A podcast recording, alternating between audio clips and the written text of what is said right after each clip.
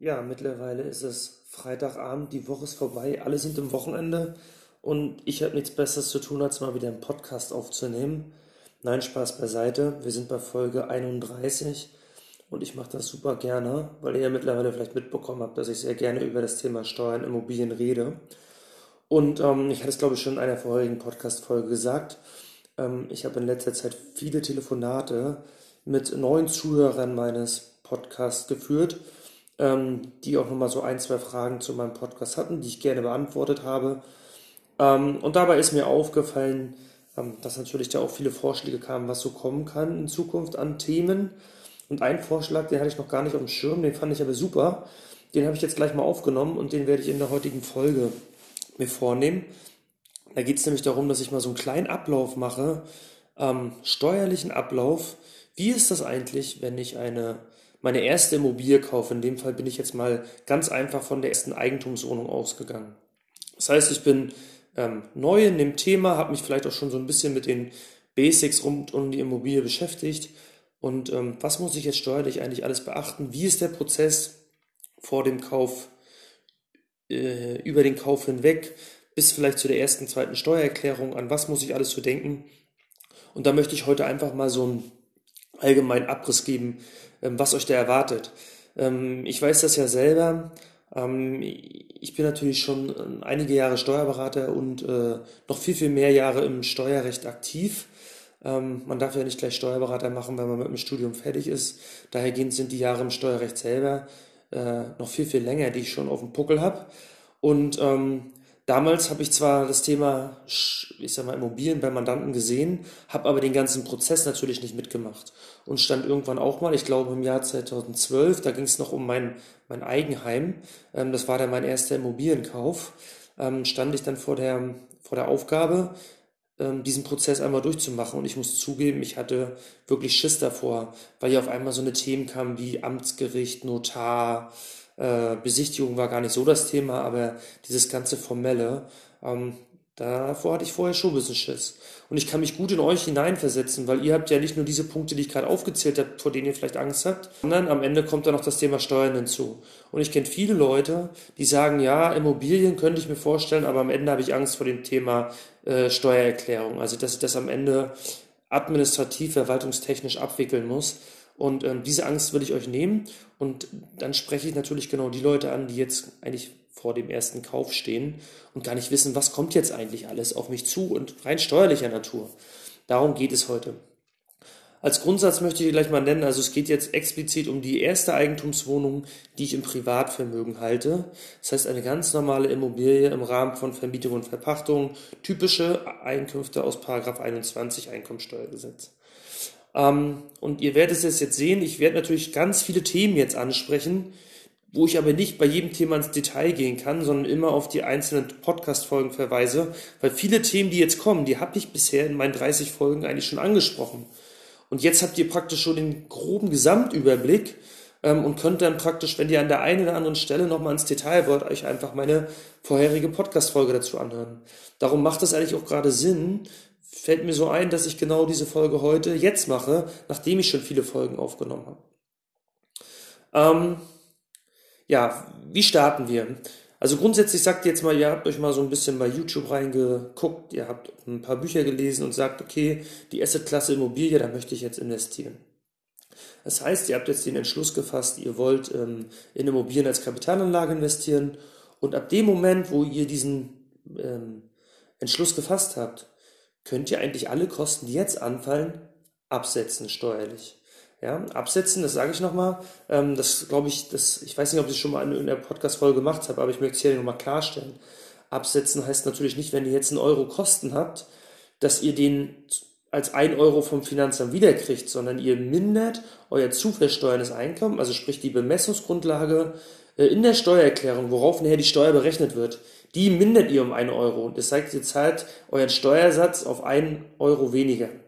Ja, das heißt, wenn ihr einen Euro habt an Kosten und euer Steuersatz ist dann irgendwie 45 Prozent, dann habt ihr halt, heißt ein Euro absetzen, dass ihr auf den Euro 45 Cent Steuern weniger zahlen müsst, beziehungsweise wenn ihr gut vorausgezahlt habt, auf 45 Cent ähm, Steuern zurückkriegt. Ähm, die anderen 55 Prozent, ähm, also sprich 55 Cent in dem Fall auf den Euro gerechnet, ähm, sind dann Kosten, die bei euch hängen bleiben.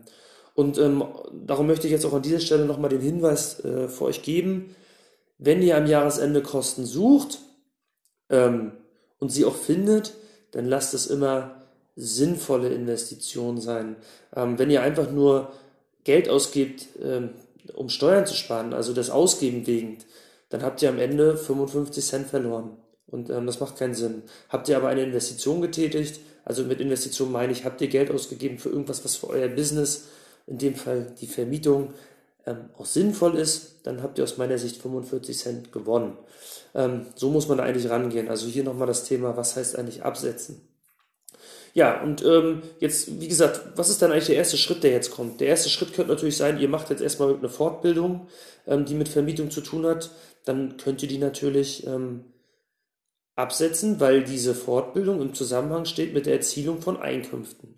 Ja, und darum grundsätzlich zugelassen ist zum Abzug. Ich verspreche euch, ähm, wenn ihr jetzt zum Beispiel äh, erstmal eine Ausbildung irgendwie macht im Immobilienbereich und sagt, ja, ich will später mal investieren und ihr, ihr setzt das jetzt äh, äh, im Erstjahr an und habt noch sonst gar keine äh, Immobilienaktivitäten ge, äh, gemacht, dann kann es natürlich sein, dass das Finanzamt da rumzickt. Erst recht, wenn ihr diese Fortbildung vielleicht ansetzt bei äh, den Einkünften aus Vermietung und Verpachtung. Also ihr, ihr, ihr gebt da eine Anlage V ab und in der Anlage V steht nur, stehen nur Fortbildungskosten. Ich glaube, ähm, da werden die schon blöd gucken. Aber wie gesagt, es gibt ja auch andere Möglichkeiten der Steuererklärung, reine Fortbildungskosten anzusetzen und dann bringt man sie im ersten Jahr vielleicht da unter und dann sollte es da keine Diskussion geben. Grundsätzlich sind diese Kosten abzugsfähig.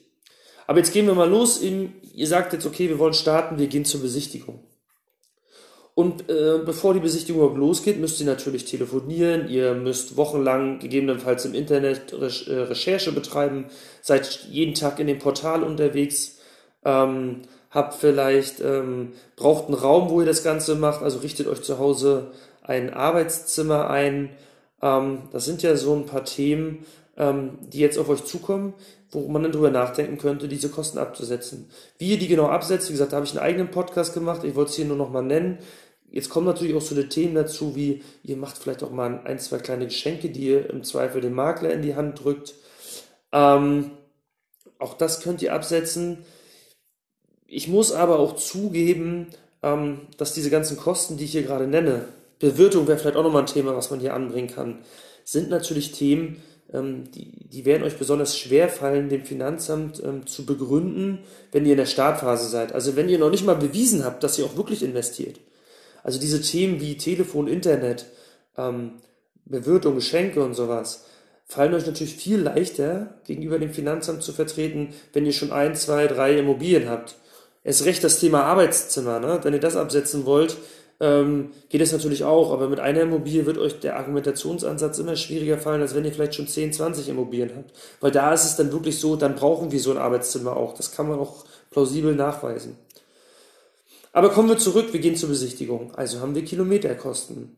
Da setzt ihr entweder die normalen Fahrtkosten mit dieser 30%, äh, 30 Cent Pauschale an für, den, äh, für die Kilometer Hin- und Rückfahrt oder ihr macht halt die erhöhten Kosten geltend. Da verweise ich mal wieder auf, die, auf das ähm, Tool, der, ähm, ach, das Tool, das ist ja gar kein Tool, also auf die Seite des, des ADAC, ähm, da gibt es ja so eine pauschalen Sätze, die wesentlich höher sind als die 30 Cent.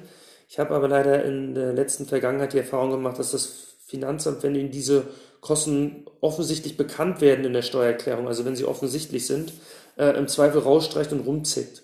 Ähm, da gebe ich auch an dieser Stelle nochmal den Hinweis, ich habe da zwar einen eigenen Podcast zugemacht, aber ich möchte es hier auch nochmal erwähnen, wenn ihr diese ADAC-Kosten natürlich irgendwo in der Steuererklärung in irgendeinen Gesamtposten mit untermogelt, werdet ihr sie natürlich durchkriegen. Wenn dann aber Rückfragen kommen, ist das Risiko groß, dass sie rausgestrichen werden. Ich wäre ein Freund davon, wenn man die schon ansetzt, gerade weil sie kritisch gesehen werden von der Finanzverwaltung, dass man dann zumindest so offen und ehrlich ist und das transparent in einer Excel-Liste oder in der Anlage V separat darstellt, dass das Finanzamt zumindest sagen, nicht sagen kann, sie haben es nicht gesehen, sondern ihr sagen könnt, ich war transparent, ihr habt es vielleicht ignoriert, übersehen, was auch immer und nicht hinterher auf die Idee kommt, euch das noch rauszustreichen. Also bei so einer Sache wäre ich irgendwie ein bisschen transparenter. Die Alternative zu 30 Cent oder der ADAC-Geschichte sind ja die tatsächlichen Fahrkosten. Auch da habe ich gestern wieder ähm, war das, glaube ich, ein Riesenthema in einer Community, entweder war es bei Immopreneur oder bei Immocation. Da war halt die Frage, ähm, ja, was brauche ich dafür? Ne? Also ich vertrete die Auffassung und ähm, ich glaube, das war auch da so die einhellige Meinung. Ähm, ihr braucht kein Fahrtenbuch. Also mit Fahrtenbuch meinte ich dieses das klassische Fahrtenbuch, was ihr im Schreibwarenladen kauft, worauf das Finanzamt ähm, oftmals ähm, verweist und ähm, also bei, äh, äh, ich sag mal, in Betriebsprüfung bei Gewerbebetrieben verweist, wo sie sagen, wir möchten jetzt dieses offizielle Fahrtenbuch, wo ihr alles eintragen müsst. Wann seid ihr losgefahren? Wann seid ihr angekommen? Wo seid ihr hingefahren? Was war der Grund der Reise? Ähm, wann wart ihr tanken? Also ihr, ihr, tragt da eure Tankrechnung ein. Ihr tragt da eure, ähm, eure Reparaturrechnung ein. Wenn ihr tanken wart, sogar die Literanzahl etc. Ne? Also so ein Fahrtenbuch müsst ihr nicht führen. Also diese klassische Excel-Liste mit Datum, äh, im Zweifel noch ähm, vielleicht noch die, die Uhrzeit, ja, kann man mit reinschreiben, macht natürlich die Sache nachher in, in der Argumentation gegenüber dem Finanzamt ein bisschen plausibler.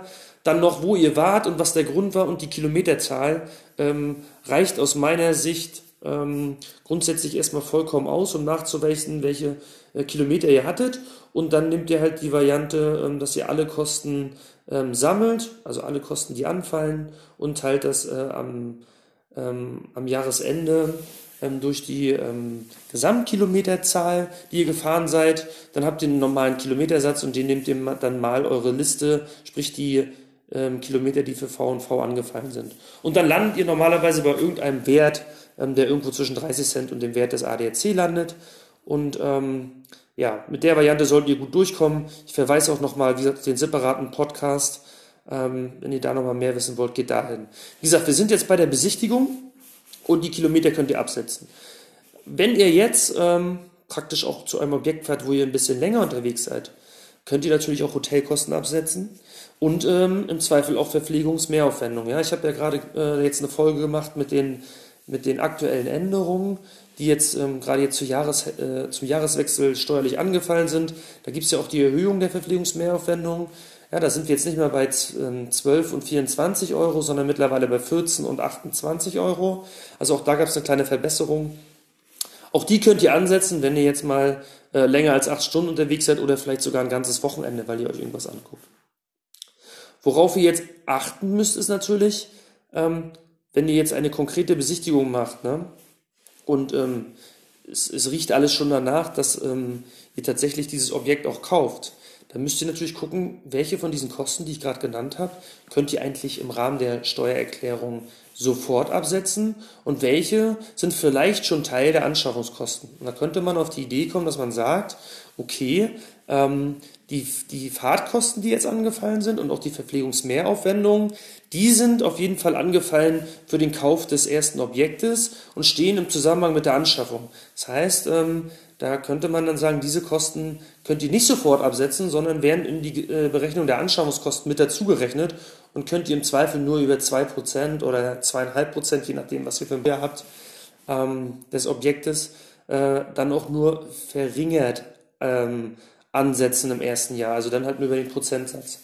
Wenn ihr natürlich bei einer, erstmal bei einer Allgemeinbesichtigung seid und es steht noch gar nicht so richtig fest, ob ihr das Objekt kauft, ähm, könnte man da vielleicht auch noch argumentieren, dass das auch erstmal sofort abzugsfähige Kosten sind. Diese Themen Arbeitszimmer, Telefon, Internet etc., das sind natürlich Themen, die kann man nicht direkt äh, einem Objekt zuordnen. Das sind so allgemeine Kosten, die jetzt für die Verwaltung anfallen. Ähm, das sind aus meiner Sicht sofort die Gewährungskosten, die könnt ihr sofort voll absetzen. Im Jahr dann auch, wo sie abgeflossen sind. Ne? Ähm, aber auch, wie gesagt, zu diesem Thema, was sind Anschaffungskosten, was sind Sofortwährungskosten, gibt es einen eigenen Podcast, möchte ich an dieser Stelle einmal darauf verweisen. So, jetzt habt ihr die Besichtigung gemacht, habt gesagt, ja, das passt alles, Objekt will ich haben, ihr seid euch auch vielleicht mit dem Makler oder mit dem Eigentümer einig. Und ähm, dann müsst, müsst ihr jetzt sagen, okay, ich brauche einen Banktermin. Jetzt fahrt ihr zum Banktermin und habt natürlich Kosten für dieses Treffen mit dem Banker. Sprich, ihr habt vielleicht, wenn der Banker weiter weg sitzt, vielleicht sogar Verpflegungsmehraufwendung, weil ihr wieder länger als acht Stunden unterwegs seid. Hotelkosten würde ich jetzt vielleicht sogar mal verneinen, also ob man da jetzt Hotelkosten hat, weil man zum Banker fahren muss, äh, das hinterfrage ich mal. Aber ihr habt natürlich auch die, wieder diese Fahrtkosten. Vielleicht habt ihr auch Kosten für ein Gutachten und auch diese Kosten könnt ihr jetzt wieder absetzen. Hier äh, könntet ihr vielleicht auf die Idee kommen, ja, diese Kosten hängen ja auch mit der Anschaffung zusammen. Ja, das ist, das mag so sein, Aber diese Kosten sind definitiv Werbungskosten. Also Werbungskosten heißt, sie sind sofort in dem Jahr der Zahlung abzugsfähig. Warum ist das so? Naja, der Banktermin hängt am Ende damit zusammen, um eine Finanzierung zu stricken. Und Finanzierungskosten sind per se immer Werbungskosten. Die gehören nicht zu den, ähm, zu den Anschaffungskosten, weil sie nichts mit der Immobilie selber zu tun haben, sondern nur mit der Geldbeschaffung, um die Immobilie zu bezahlen. Also die Kosten könnt ihr sofort absetzen. Aber was müsst ihr jetzt bei dem Banktermin im Zweifel äh, noch beachten, wenn es um das Thema Steuern geht? Ähm, jetzt wird natürlich gefragt, wollt ihr eine Sondertilgung machen, ja oder nein? Für die Sondertilgung sprechen natürlich viele Themen betriebswirtschaftlicher Natur. Also möchte ich vielleicht ähm, so wenig wie möglich in den nächsten Jahren tilgen, weil ich Eigenkapital aufbauen will, weil ich weiter wachsen will, habe ich vielleicht eher die Strategie, dass ich sage, ich will gar nicht so viele Objekte, ich will schnell von meiner äh, Schuld gegenüber der, der Bank runterkommen. Ähm, das sind natürlich so wirtschaftliche Themen ne? und noch viele andere wirtschaftliche Themen, die man beim Thema Sondertilgung ähm, vielleicht berücksichtigen müsste. Aber ihr müsst natürlich auch beachten, ähm, wenn die Sondertilgung äh, vereinbart wird und sie wird dann am Ende ähm, vielleicht auch noch ähm, tatsächlich in Anspruch genommen, ähm, dann ist es natürlich so, dass ähm, euer Zinsaufwand entsprechend runtergeht. Weil wenn ihr natürlich schneller tilgt, habt ihr jedes Jahr eine geringere Restschuld, als wenn ihr nicht sondertilgt. Und das äh, wirkt sich natürlich auch auf die Zinsen aus. Weniger Zinsen heißt weniger zum Absetzen. Aber wie gesagt, da muss ich auch nochmal darauf hinweisen, ähm, im Gegenzug dazu äh, zu sagen, nee, dann mache ich keine Sondertilgung, ich will hohe Zinsen haben. Zinsen sind wieder Kosten. Und ähm, am Ende habt ihr natürlich die Zinsen, äh, die ihr steuerlich geltend machen könnt. Das heißt, ihr könnt euer Einkommen um diese Zinsen mindern, aber euer Steuereffekt ist vielleicht maximal 45 Prozent. Das heißt, 55 Prozent der Mehrzinsen, über die wir jetzt im Rahmen der Sondertilgung reden, müsst ihr äh, natürlich selber zahlen. Ja, also ihr habt jetzt nicht den hundertprozentigen Effekt. Da verweise ich nochmal auf meine Ausführungen am Anfang. Also wie gesagt, einfach immer nur, wenn ich in den Foren lese, ja, nimm doch Zinsen, die sind doch abzugsfähig, das ist doch nichts Schlimmes. Also diese Aussage finde ich schwachsinnig. Ja? Also Zinsen sind Kosten, die muss ich bezahlen und ähm, dann ich zahle sie auch gerne, wenn sie einen gewissen Zweck in meinem Vermögensaufbau erfüllen. Äh, das ist das ist eigentlich das, was man da vielleicht nochmal berücksichtigen muss. Okay, der Banktermin ist durch, ihr seid euch mit dem Banker auch einig, kriegt ein Finanzierungsangebot und ähm, schließt das dann am Ende auch ab. Dann kommt es jetzt zum Notartermin. Ähm, ja, okay, nochmal klein. Wir sind zwar hier beim Thema Steuern, aber ähm, bevor ich hier jetzt irgendwie äh, euch irgendwie ähm, ein bisschen Mist erzähle, ihr müsst natürlich darauf achten, ähm, die Finanzierung ähm, abzuschließen ist natürlich gut vorm Notartermin, aber man sollte natürlich auch die Widerrufsfrist achten. Das heißt, oftmals kommt es vor, dass ihr eine Finanzierung abschließt ähm, und ähm, beim Notartermin passiert irgendwas Unvorhergesehenes. Ähm, es kommt nicht zum Kauf und äh, wenn ihr dann ähm, außerhalb der Widerspruchsfrist seid, kann es natürlich schnell mal sein, dass ihr dann auf eurem Darlehen sitzt und keine Immobilie gekauft habt ähm, und es dann da irgendwie einen großen Ärger mit der Bank hinterher gibt. Ähm, dahergehend passt ein bisschen auf, dass eure Widerrufsfrist und der Notartermin zusammenpassen. Gerade im Hinblick auf Notartermine, die ähm, dann doch nochmal nach hinten verschoben werden. Warum auch immer. Ich meine, wir sind in Corona-Zeiten, das ist ja nichts Außergewöhnliches. Ähm, passt da mal auf. Aber das war nur ein kleiner Tipp am Rande, den wahrscheinlich einige von euch auch schon kennen. Ähm, wir sind beim Notartermin. Was erwartet euch jetzt eigentlich ähm, im Hinblick auf, das, auf den Notartermin? Naja, erstmal ähm, geht ihr ja nicht einfach zum Notar und äh, fallt aus allen Wolken. Ihr kriegt vorher natürlich einen Entwurf, also einen Entwurf des Kaufvertrages. Und den guckt ihr euch natürlich auch aus steuerlicher Sicht gut ab, äh, an. Ihr guckt euch natürlich auch andere Sachen an äh, im Notarvertrag, aber hinsichtlich der Steuer ist auch viel zu beachten. Gerade am Ende steht ja auch nochmal dieser Passus, wo sich der Notar absichert, ähm, dass er keine äh, steuerliche Beratung macht und hinsichtlich äh, gewisser Themen einfach auf den Besuch bei einem Steuerberater verweist. Ähm, was könnte jetzt steuerlich eigentlich da relevant sein? Einmal natürlich das Thema Instandhaltungsrücklage.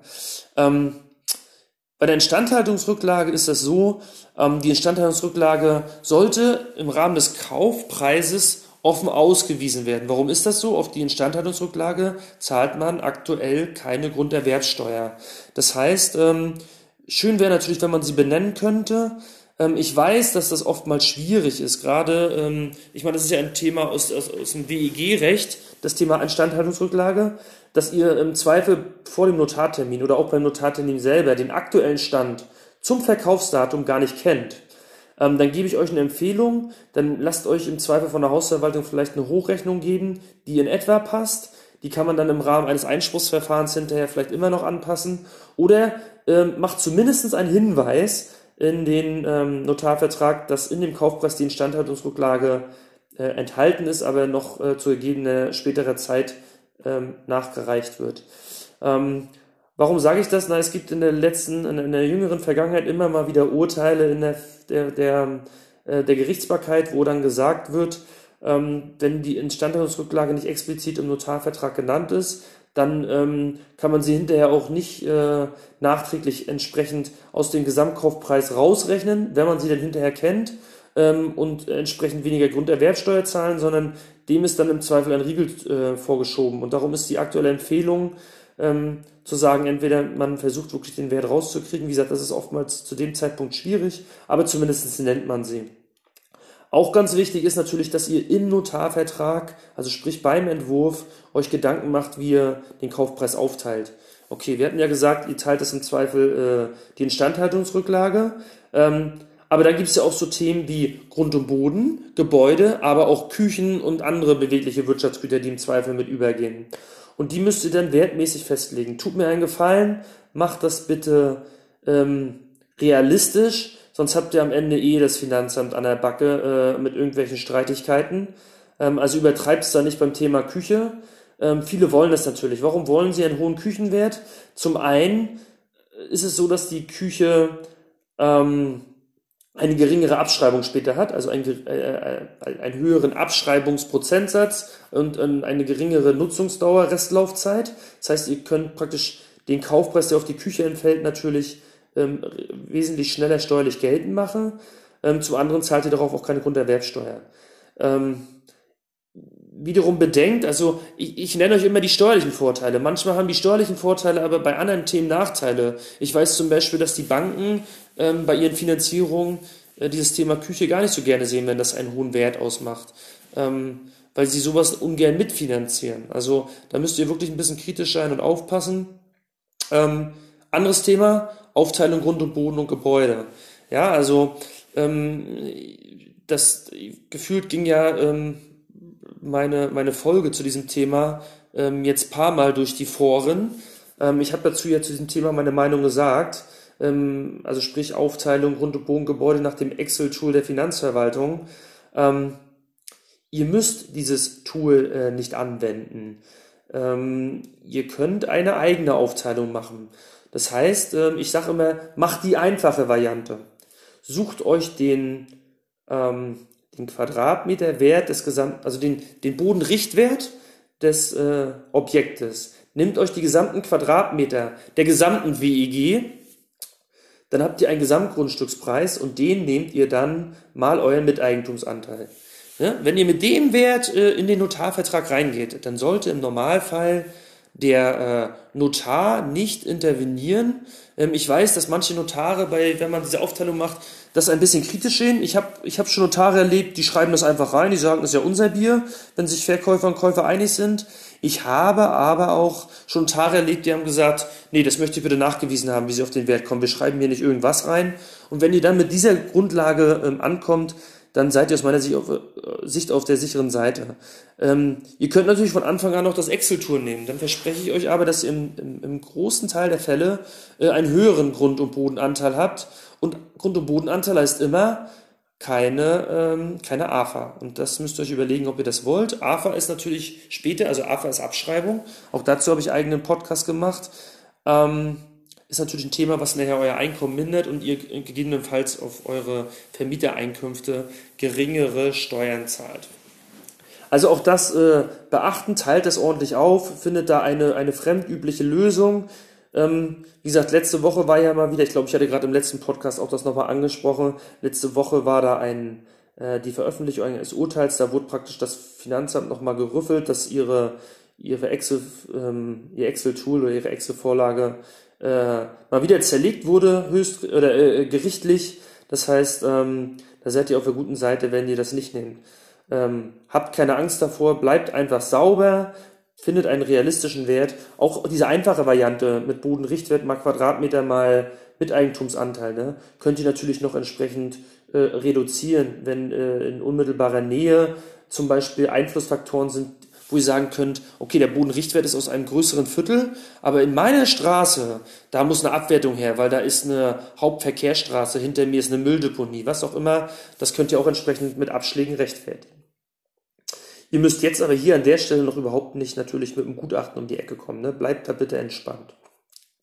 Okay, ähm, was vereinbart ihr noch? Ihr vereinbart natürlich noch den Übergang Nutzen und Lasten. Also wann soll das Objekt von dem Alteigentümer auf euch übergehen? Und da empfehle ich euch, gerade wenn ihr euch in Richtung Jahresende äh, befindet, dass ihr irgendwie eine Klausel findet, dass vielleicht die Übergabe zum 1.1. ist. Das erleichtert euch ganz, ganz viel später bei der Nebenkostenabrechnung, aber auch bei der Aufteilung des Hausgeldes ähm, und natürlich bei eurer eigenen Ermittlung der Einkünfte, weil ihr müsst das natürlich ja auch alles darstellen im Rahmen der Anlage V. Und wenn ihr da eine Lösung findet, macht das. Und noch ein Tipp, wenn ihr nicht zum Jahresende seid, sondern ihr seid am Anfang des Jahres, dann vereinbart aber eine Klausel, ähm, wo drin steht, okay, ähm, Kaufpreiszahlung, ähm, ich sag mal, wenn alle Voraussetzungen erfüllt sind, dann ist Kaufpreiszahlung innerhalb von zwei, vier, weiß ich was auch immer Wochen. Und dann ist die eigentliche Übergabe zum nächsten ersten, erst, äh, ersten des Monats. Auch das erleichtert euch enorm viel bei der, bei der Darstellung hinterher ähm, der steuerlichen Einkünfte. Also die Empfehlung kann ich nur geben, mache ich selber auch immer. Dann denkt daran, dass ihr bitte auch eine Klausel macht, ähm, dass die Kosten, ähm, also das ist eigentlich eine Empfehlung für die, die verkaufen, ähm, dass eine Klausel gemacht wird, dass Kosten, die im Normalfall der Verkäufer noch übernimmt, die aber nach dem Übergang Nutzen und Lasten, also nach dem Übergabetag anfallen, aber äh, per se vom Verkäufer getragen werden müssen, dass die dann weitergereicht werden können an den Käufer. Ja, das ist jetzt hier eine Empfehlung an den Verkäufer. Wenn ihr jetzt der Käufer seid, ähm, im, im, Zweifel gibt es ja auch Kosten, die genau andersrum laufen, dann ist das natürlich auch ein Vorteil für euch. Der typische Fall ist hier eigentlich ähm, die Grundsteuer weil die Grundsteuer ist halt so, die, die fällt halt rein rechtlich bis zum Jahresende immer beim Verkäufer an und erst ab dem nächsten Jahr beim ähm, Käufer. Also auch an dieser Stelle äh, macht da eine Klausel mit rein in den normalen Notarverträgen. So kenne ich das, ist das normalerweise mittlerweile immer mit drin. Ähm, trefft auch eine, eine Aussage zum Thema Hausgeld. Ähm, wie ist das Hausgeld aufzuteilen? Also wer zahlt bis wann das Hausgeld? Wer ab wann? Wer macht die Nebenkosten? Abrechnung, wie ist dieser, dieser unterjährige Übergang entsprechend ähm, untereinander auszugleichen, abzurechnen. Die Empfehlung kann ich euch auf jeden Fall geben.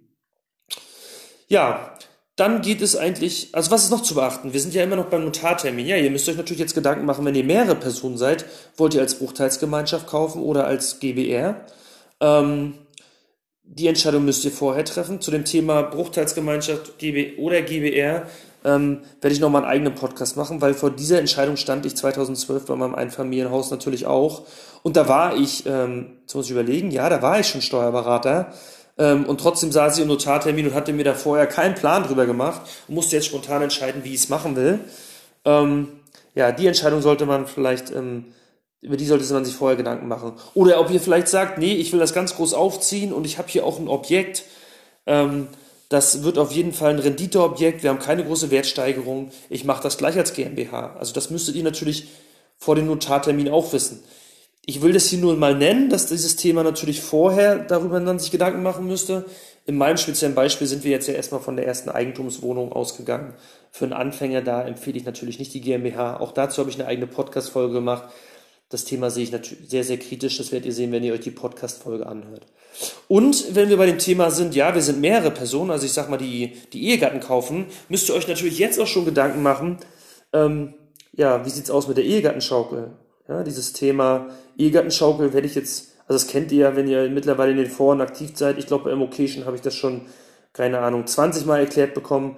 Auch dieses Thema müsst ihr euch jetzt äh, bewusst machen, dass ihr dann eine Entscheidung trefft. Also sprich, kauft ihr jetzt zusammen das Objekt oder kauft jetzt vielleicht erstmal der Mann und das nächste Objekt die Frau, weil man vielleicht plant in zehn Jahren ähm, irgendwie einen Step-up zu machen, also sprich ähm, die, über, über einen Überkreuzverkauf die entsprechenden Werte des ähm, für die AFA zu heben. Ja? Also, aber da verweise ich nochmal auf die ganzen äh, gängigen Aussagen äh, aus den einschlägigen Foren zum Thema Ehegattenschaukel. Aber auch diese Entscheidung müsst ihr hier treffen. Jetzt sehe ich gerade, ähm, wir sind jetzt beim Notartermin. Äh, mein Podcast ist mittlerweile wieder 30 Minuten um. Ich werde das an dieser Stelle abbrechen und werde dann ähm, mit allem, was nach dem Notartermin kommt, einfach in einer separaten Folge weitermachen. Bis dahin, ciao, ciao.